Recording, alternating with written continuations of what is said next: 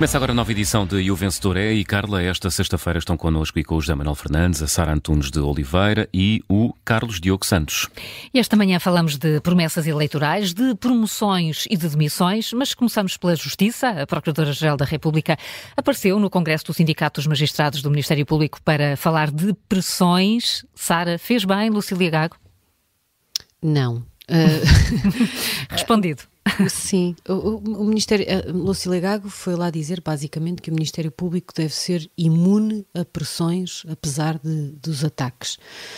Uh, para começar, claro, em tese, nem seria preciso dizer, não é? Aliás, eu espero que não seja preciso dizer isso aos procuradores do Ministério Público.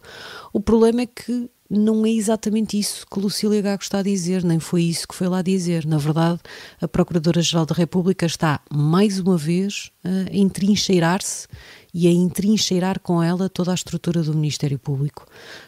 Lucília Gago confunde escrutínio com ataque, uh, reduz todas as dúvidas que se possam levantar sobre a forma como têm sido conduzidas algumas investigações, uh, ações de ingerência e todas as críticas que se possam fazer a tentativas de, de condicionamento.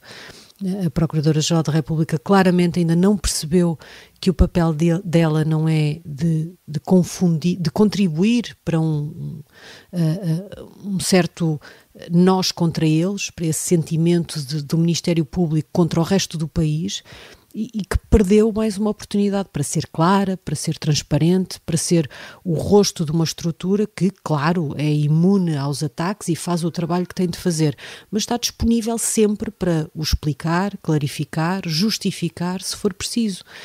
A dada altura, ali no discurso, a PGR diz que a incomum fertilidade de significantes eventos recentes, geradora de turbilhões de comentários, interrogações e interpelações, confunde alguns, atordoa outros, acentua o ruído e propicia a desesperança. Sim, é, é isso mesmo. Há muita gente confusa, atordoada, incomodada com o ruído e desesperançada, mas não é só apontando o dedo aos outros, e já agora não com estas formulações rebuscadas, que a responsável máxima pelo Ministério Público contribui para se esclarecer. Hum. E por isso a minha nota é para Lucília Gago, tem um 6. Um 6 para a Procuradora-Geral da República. Eh, mudamos para, eh, para um outro tema, Carlos, um, um, tema muito antigo que tem agora o último capítulo, aparentemente, e que tem a ver com o Padre Frederico. E que mete também justiça. E que mete também justiça. Ontem, ontem ficou a saber-se que o Papa Francisco decretou finalmente a demissão de, de, do Padre Frederico, mais de 30 anos depois de ter sido eh, condenado na Madeira, na altura por homicídio e abuso sexual de menor. Uma pena que, aliás, um, eh, já nem teria de cumprir se voltasse a Portugal, porque já prescreveu.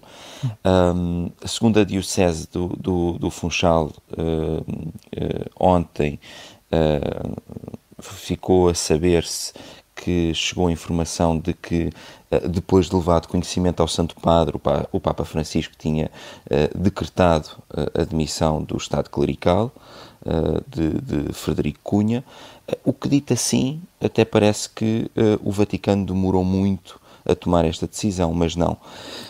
Frederico foi condenado em 1993, fugiu durante uma saída precária em 98, portanto, cinco anos depois, foi para o Brasil, de onde é natural, e a Diocese do Funchal, só em abril de 2023, é que pediu ao prefeito do Dicastério para, uh, do Dicastério para a doutrina da fé instruções sobre o modo como proceder no caso.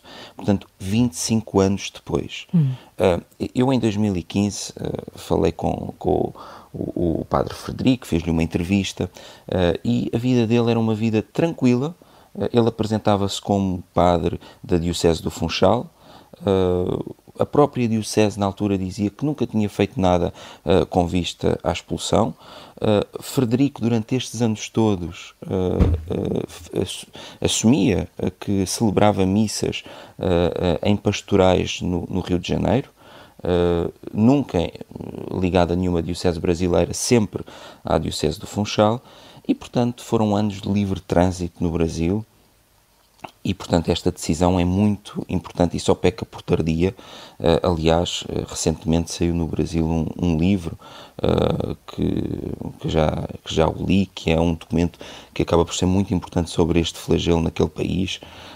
Chama-se Pedofilia na Igreja e é um dossiê inédito sobre vários casos.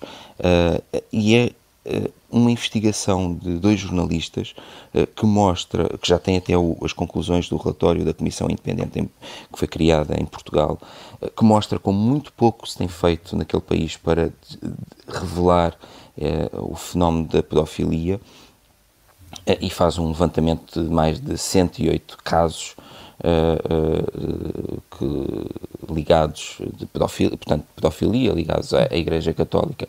E, e, e de facto é uma realidade muito dramática a que se vive naquele país e, e, Frederico, ainda que não, não seja referido neste, neste livro, é, era mais um uh, uh, caso em que sabíamos que havia uma pessoa que tinha sido condenada, não tinha, não tinha cumprido a pena em Portugal e que andava uh, a celebrar missas no país. Portanto, eu dou aqui um 20 ao Vaticano por esta hum. decisão, abstenho de dar aqui uma nota à Diocese do Funchal por durante anos não ter feito nada para que fosse possível este desfecho. Preferes, portanto, dar aqui a nota máxima ao Vaticano por esta, por esta decisão. Uh, José Manuel, uh, também queres aqui uh, dar nota a Álvaro Santos Pereira. Foi promovido, está agora, sobe ou vai subir a economista-chefe da OCDE. Preparas também para uma nota positiva? É verdade, é sexta-feira. É sexta-feira, pois. Podia ser, mas para fim de semana, exatamente. Portanto, procurar dar notas positivas, havia alguns temas que, designadamente para procurador, enfim, é, mereceriam notas bem negativas, mas eu acho que vale a pena destacar. Eh, Álvaro Santos Pereira, quando foi Ministro da Economia, foi muito maltratado em Portugal. O Álvaro. Ele veio, tinha... Foi ele que pediu, Álvaro, não é? Pediu, pediu para ser o Álvaro. Sugeriu. Foi ele que pediu, mas quer dizer, aquilo, aquilo que ele pediu com naturalidade, da Academia com naturalidade, Canadiana, não é? país anglo-saxónico, claro. claro. vinha da Academia Canadiana, foi achincalhado por ter pedido para ser tratado pelo, pelo Álvaro, portanto nós, nós ainda somos o país de, onde mesmo doutores. aqueles que dizem que não precisam ser tratados com respeitinho, temos que tratar com. Achamos que temos tratado toda a gente por doutor, não é? Às vezes é difícil nós dizemos, eu não sou doutor, não me trata assim. Uh, pronto, e, e ele não esteve muito tempo, não tinha muito jeito para, estes, para estes jogos políticos e acabou por, eh, por, depois de sair do governo, concorrer uh, a um lugar na OCDE, entrou por concurso e, uh, sim, dez anos depois está uh, economista-chefe da, da OCDE, o que é uma prova que ele tem, tem valor, uh, tem competências, era de facto um académico que estava no estrangeiro e veio para cá para ajudar o país e que foi bastante maltratado. Não é a única pessoa, curiosamente, desses, desses governos, dessa época também houve uma outra, um outro... Hum. um outro quadro que foi ministro, ministro do Ambiente e que hum, hoje em dia ocupa um altíssimo um lugar de alta responsabilidade nas Nações Unidas, onde também chegou por concurso, e, nos, e estes concursos não são propriamente aqueles que vão para a CREASAP uh, com uma escolha pré-definida, digamos assim. Estou a falar de Moreira da Silva, que chegou a candidatar-se à liderança do PSD, que hoje tem, eh, tem um cargo uh, quase, enfim, não é o secretário-geral como Guterres, mas um cargo que a dominação política é um cargo também muito, muito relevante. Nós temos tendência para desvalorizar isso e não sei se vamos ter, se os próximos governos, uh, os últimos governos já vimos que dificilmente atraíram alguém, então este último, ninguém pode ter grandes esperanças de uma carreira internacional. Uh, não sei se os próximos vão ter essa, essa possibilidade de atrair quadros que troquem, uh, às vezes, belas carreiras por, pelo serviço público. Vitor Gaspar mas, também está no FMI, não sei se entrou por concurso e, público. É verdade. Também entrou por concurso público, Vitor Gaspar, estava a esquecer de Vitor Gaspar, fizeste muito bem, Carlos, lembrar-me isso. Que, que Portanto, veio, temos... veio do FMI uh, para o governo e voltou para o FMI. É, para, para o FMI. Portanto, estamos a falar de de gente que seguramente não é incompetente, mas que foi tratada como se fossem gangsters e agora todos já agora, se me permite, não. Eh, gente que tem mais que fazer do que basicamente estar no governo em Portugal de alguma maneira, não é? Tem uma vida para pois. além disto, não é? Exatamente, exatamente. Mas há outros que não. A única vida que têm é eventualmente regressar ao Parlamento uh, e a um lugar de deputado. Enfim, Uh, acho que Álvaro Santos Pereira, que foi tão maltratado, merece uma bela nota e, portanto, uh, vou-lhe dar. Lembras-te dos já pastéis de nata? 28. Do episódio dos pastéis de nata? Quando ele... Olha, os pastéis de nata hoje em dia estão em todo o mundo. Ele... exatamente. Sabes que tem razão de tempo, não é? É uma chatice às vezes. E claramente Hoje ele nós vamos a Londres e compramos pastéis de nata dúvida, por todo lado. Dúvida. Até já vi, li artigos a dizer que é um no erro. Japão, no Japão, há pastéis Japão, de nata. Japão.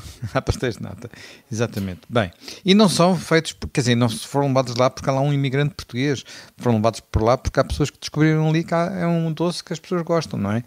Uh, bem, uh, hum. portanto, para Álvaro Santos Pereira vai, vai, não vou dar um 20, como vou dar um 18. Pronto, é muito. É sexta-feira, merece, e merece também um bocadinho de puxarmos por nós muito bem. Nossa, para as nossas competências de português. Grande desafio para, para o Paulo Ferreira. Paulo, é sexta-feira, notas é altas. Sexta-feira, não o que é sei, que trazes sei. aqui como vencedor? Trago promessas, promessas eleitorais.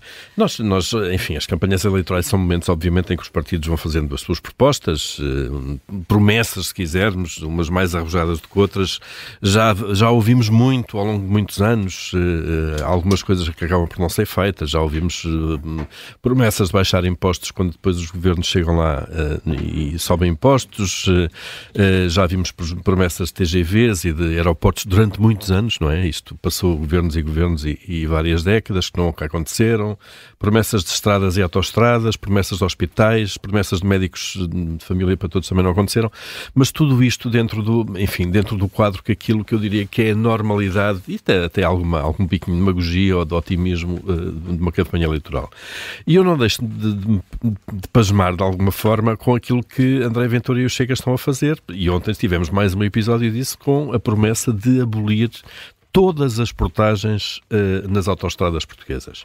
Aquilo que o, o, Chega tem no programa são as portagens do interior, no fundo uma medida semelhante à que Pedro Nuno Santos uh, quer, quer pôr em prática, mas ontem não, não, não, não deixou margem para dúvidas. André Ventura disse num comício uh, em Macedo Cavaleiros, se não, se não erro, exatamente.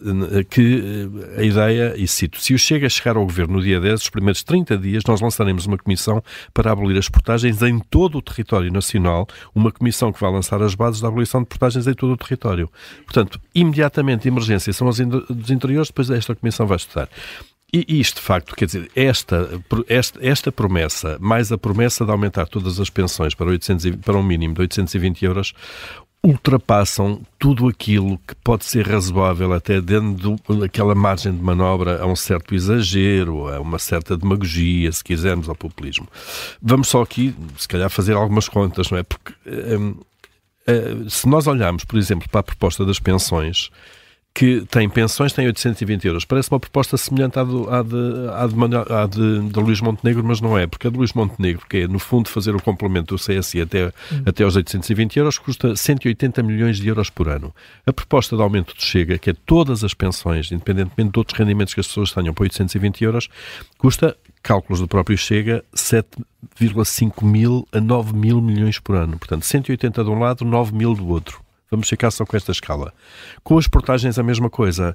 A proposta do PS, de Pedro Nuno Santos, eh, de abolir as portagens na SCUT, custa cerca de 110 milhões de euros por ano, que o Estado vai ter que pagar às concessionárias, porque os, os, as pessoas que lá passam deixam de pagar. 110 milhões. As receitas com portagens todas no país uh, custam 10 vezes mais, 1,1 mil milhões por ano. São 3 milhões de euros por dia que, eh, que as pessoas pagam nas portagens e que o Estado teria que pagar em vez delas. Isto ultrapassa tudo aquilo que é razoável, digo eu mesmo, dando as tais mar, tal margem de manobra de que as, os políticos tendem sempre a dourar a pílula e, e a esticar um pouco a corda uh, das promessas. Isto, isto é desonesto porque engana as pessoas. Isto não é possível de se fazer. As pensões não é possível de se fazer. Eh, não há fundos comunitários para isto. Porque se houvesse fundos comunitários, como o Chega já disse, para pagar as nossas pensões, nós a seguir tínhamos que ir pagar também dos alemães, dos espanhóis, dos franceses e por aí fora, porque eles tinham o mesmo direito que nós a aumentar pensões com fundos. A, a lei travão não impede medidas destas? A ideia é mudar a lei travão. Não, não, é a lei travão não. O Chega diz isto. Se nós formos governo, fazemos isto. O Deixa de haver lei. Não, a lei travão passam a ser eles a fazer o orçamento e supostamente estas medidas estão lá. Só que não é possível. Isto não é possível, não há dinheiro, isto é como Conciliando prometer com a lua. Todas. Com todas, não é, isto não, não é possível. Uh, se for, atenção, estou só a focar-me em duas uhum. medidas, uhum. porque se formos ao programa fiscal do Chega, uh, é tudo reduzir, cortar, eliminar. E, portanto, basicamente, a eh, mínima tentação de pôr isto em, em, em prática, em dois ou três meses nós tínhamos uma troika Uh, tínhamos uma troika cá, porque não é possível, não é financeiramente possível. É como oferecer a lua ou, ou dizer a uma criança que se vai eh, comprar, sei lá, Marte para lhe oferecer. Não, não, não é possível. E isto ultrapassa tudo aquilo que mais uma vez, dando todo o desconto a algum exagero de campanha eleitoral, eh, nós estamos habituados a ver. Uh, isto é, basicamente, é um logro, porque isto engana as pessoas, porque pode haver muitas pessoas que não sabem fazer contas, nem têm que saber fazê-las, como é evidente, não é? Uh, isto está a uma escala que, obviamente, a maior parte das pessoas perde a noção dos zeros e, e, e, da possibilidade orçamental de fazer isto ou não, uh, isto está uma escala que as pessoas não entendem. E pode haver muitas pessoas que entendem que isto é possível, de alguma forma, e que os outros partidos só não o fazem e não, e não propõem porque não querem, de alguma maneira. Isto não é verdade. Portanto, entre portagens e pensões, só nestas duas medidas, isto ultrapassa tudo aquilo que, que é razoável e, portanto, estamos a assistir a isto. Ainda falta uma semana de campanha. Eu não sei o que é que virá mais aí em o termos conceito de promessas. de leilão aplicado à campanha. Absolutamente leilão, mas isto mais? já entra, eu aplico a palavra, numa pornografia de leilão, se quiseres, que ultrapassa tudo aquilo que é razoável. Hum. Queres eh, dar nota a esta proposta em concreto do Não posso dar um zero. Esta que são as outras todas. Eh, cada uma delas isoladamente já é impraticável. Então todas juntas são, enfim, não, não, não há palavras para isto. Então, fica o zero a, esta, a estas eh, propostas eh, do Chega. Estávamos aqui tão bem, com médias tão boas eh, avançadas. Ele não resistiu. O, o, o, o, o, Paulo, o Paulo não resistiu a estragar a média. É mais Pronto, fácil desculpem. que é mais a prazer. prazer.